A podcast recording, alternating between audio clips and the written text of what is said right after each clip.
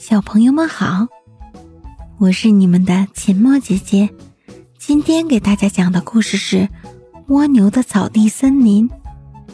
蜗牛生活在一片草地上，对于蜗牛来说，这里就像是一片茂密的森林。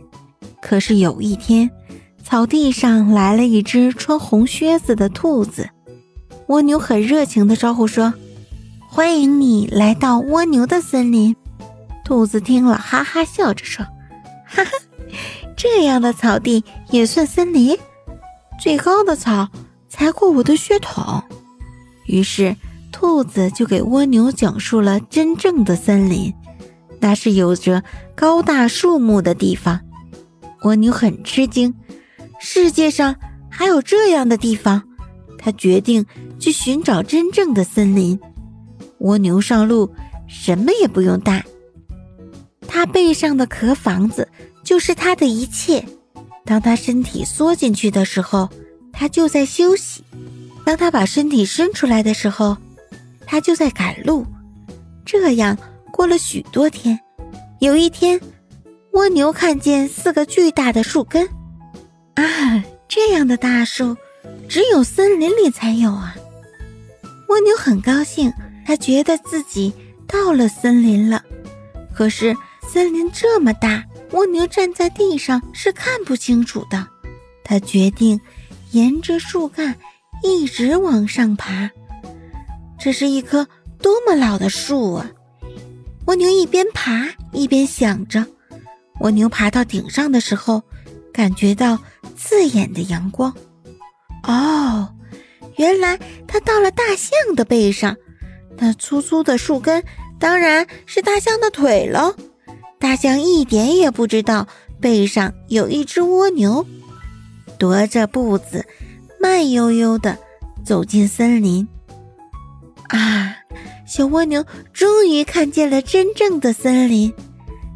太阳光斜斜地透过茂密的树叶，像星星一样洒在地上，也洒在蜗牛的贝壳上。这时候，森林里来了一个巨人。大象很热情地招呼他：“请休息一会儿吧，这里是大象的森林。”巨人哈哈笑着说：“哈哈，森林，这里的树就和小草一样，才到我的膝盖。”是啊，大象在巨人面前显得很小很小，森林就在巨人的脚下。巨人说：“再见，小小的大象。”我要到我的森林里去了。对呀，巨人一定有着巨大的森林。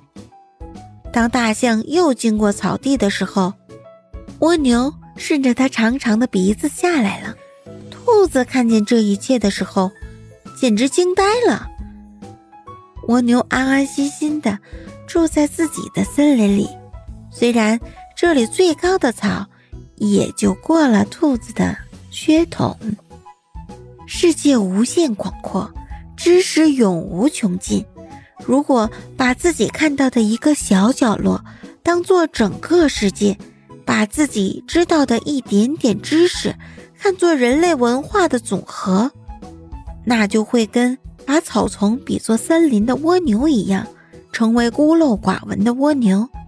但是，小蜗牛并没有因此止步不前。